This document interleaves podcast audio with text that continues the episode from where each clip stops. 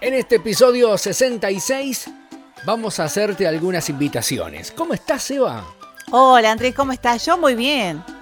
Qué bueno, se le nota en la cara que está muy bien, cuente. Y sí, porque ya estamos eh, llegando a la fiesta de fin de año y es realmente una alegría poder eh, ya palpitar estas fiestas de familia. Y bueno, y hay que tomar también, aparte de el tiempo lindo que se disfruta, pero seguir unos consejos para que todo se mantenga en orden, en paz eh, y no nos encontremos con un montón de cosas acumuladas que por no hacerlas a tiempo, después uno trabaja más, eh, pasa más tiempo tratando de subsanar eso. Entonces, uno de los consejos que vamos a comenzar a darte es muy importante y es que separes la basura. En este episodio número 66 vamos a hablar sobre el cuidado del medio ambiente y para ello hemos tenido la oportunidad de poder hablar con, con Mónica Sanier, quien es presidente de la Fundación Seosol, quien nos da a conocer algunos de los tips para poder cuidar el medio ambiente en casa. Nosotros estamos hace 24 años, hemos cumplido el 11 de mayo y nuestra visión es hacer que las cosas sean posibles. Trabajamos sobre la salud y el ambiente, porque no entendemos una persona sana en un ambiente enfermo. Lo está diciendo los tiempos que vivimos, el tapaboca que llevamos, porque siempre pensamos que era muy eh, necesario hacer el hincapié en lo que es la salud del ambiente. Una de las cosas más simples que tenemos para cuidar este gran planeta, que es la casa grande en la que vivimos, es empezar por lo básico, que es el tacho de basura. El tacho de basura nos iguala a nivel mundial, porque no hay nadie, no importa ni la religión, ni la educación, ni el idioma que hable, ni el lugar del mundo donde viva, que no tenga un tacho de basura. Entonces empezamos por eso. ¿Qué hacemos con nuestro tacho de basura? Y es separar los materiales que se pueden recuperar, que se reciclan, de los que no. Y nos dedicamos al reciclado, o sea, recuperar recursos. Reciclar no es arreglar la mesita que se nos rompió, cambiar el tupper de lado y hacer una maceta. Reciclar es un proceso industrial por medio del cual los materiales vuelven a ser materia prima para poder fabricar otra cosa. Eso nos evita un montón de recursos. Porque vos imaginate que para hacer papel necesitamos plantar árboles, regarlos, cuidarlos durante un determinado número de tiempo, talarlos, trasladarlos hasta la fábrica, hacer pulpa de papel, hacer el papel, llevarlo hasta las librerías. Si nosotros al papel que usamos los traemos acá, por ejemplo, ese papel vuelve a la fábrica y vuelve a ser papel y nos evitamos el plantar árboles, el talarlo, el trasladarlo y todo lo demás. Y esos son recursos. Está el recurso agua, el recurso energético, está la huella de carbono y como eso todos los materiales.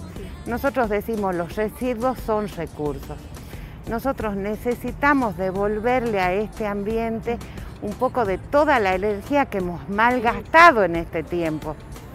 No sé si vos has visto cuando empezó el tema de la pandemia, cómo se empezaron a aclarar los ríos. Nosotros en nuestras casas vemos eh, pájaros que antes no veíamos. O sea que el ambiente, las cosas lindas, se habían retirado de donde estábamos nosotros y ahora están volviendo. Mónica, ¿vos crees que cuesta esto de concientizar y de poder educar a la gente en cuanto al reciclaje? Mira, nosotros hace 24 años que decimos lo mismo y de a poquito, de a poquito, de a poquito la gente va aprendiendo. Es un trabajo como de hormiguitas, entonces, de a poquito. Y acá no se puede jugar al rinraje. O sea, no es decir yo te digo hoy, mañana no vuelvo, me vengo dentro de un mes. O sea, es tratar de todos los días llevar el mensaje de que de que juntos podemos hacer algo para evitar una contaminación como la que tenemos. Y esto creo que es concientizar y educar fundamentalmente desde la casa, ¿no? Porque, bueno, recién me contabas que esto ustedes lo hacían desde las escuelas también, ¿no? Donde iban educando, concientizando, enseñando. Y hoy en día con el tema de la pandemia está completamente difícil hacerlo. ¿Cómo se han adaptado a este tiempo? Mira, nosotros teníamos una capacidad de capacitar a 50.000 chicos en forma anual en las escuelas. Tenemos una resolución del Ministerio de Educación que nos permite hacer la capacitación con ejes transversales y yo pensaba que este iba a ser un año perdido, porque la verdad que el chico es el que lleva el mensaje a la casa. Yo uso cinturón de seguridad porque tengo un nieto que cada vez que se subía al auto me decía el cinturón. Entonces ya me daba vergüenza y ya se me hizo el hábito. Bueno, los chicos se paran y les enseñan a los padres a separar. Y bueno, y tantas veces le dicen que los padres se paran y los chicos llevan a las escuelas y todo eso. Y este año, después de unos meses, nos, primero fue una maestra, después otra, hacemos Zoom.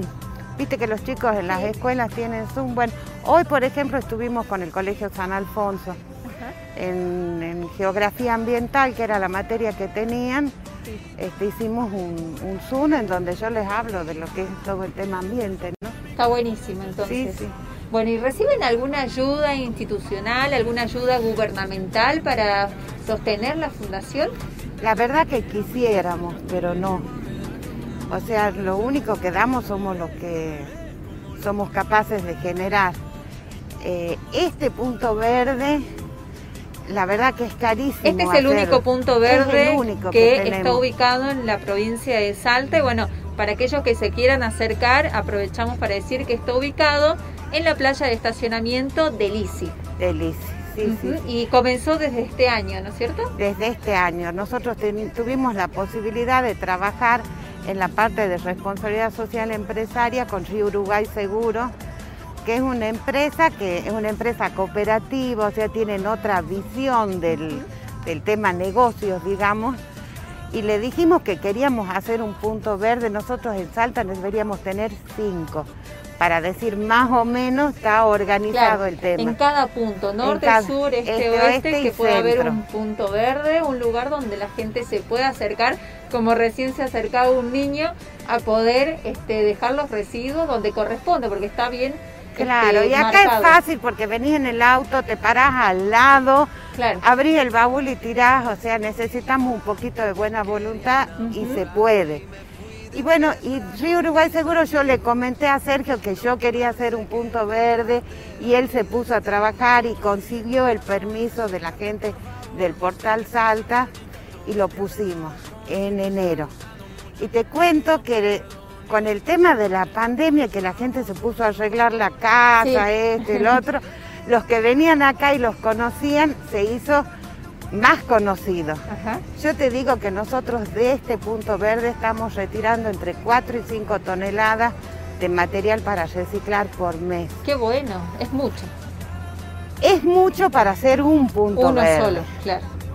Y nosotros nos gustaría tener cuatro puntos verdes. Veremos si algún supermercado, alguna estación de servicio nos va permitiendo hacerlo. Y la municipalidad nos debería ayudar, porque la verdad que es un beneficio para la municipalidad. No solamente es un beneficio ambiental, sino también es un beneficio social y económico. Y la verdad que nosotros manejando unas 100 toneladas mensuales, es una, que es lo que nosotros más o menos recuperamos por mes con nuestro trabajo, es un ahorro, son 100 toneladas menos que, que se entierran y que contaminan.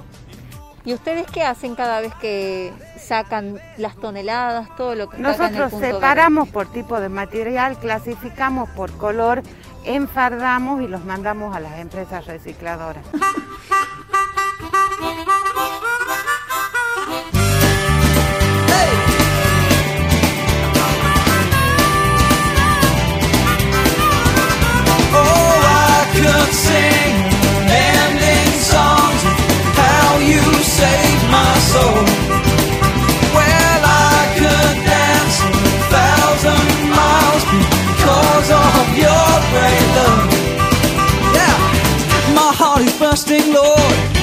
Después de esta nota, Eva, hay algo que nos queda muy claro. Que estemos en época de cuarentena no significa que vamos a tener la casa hecha un desastre, con basura sin juntar, todo en una sola bolsa. No, hay que tener este, también las precauciones, los cuidados necesarios para mantener la limpieza, la higiene en nuestro habitáculo. Eh, esto es sumamente importante, hacer los deberes en casa, en familia, porque un trabajo en equipo se puede hacer para poder cuidar el medio ambiente y ante todo cuidar la salud también de, de nuestro propio hogar. Eva, ha sido un gusto. Igual para mí, eh, igual para ti. Como siempre, usted. Ay, Dios Nos me vemos en el próximo. Nos vemos, adiós.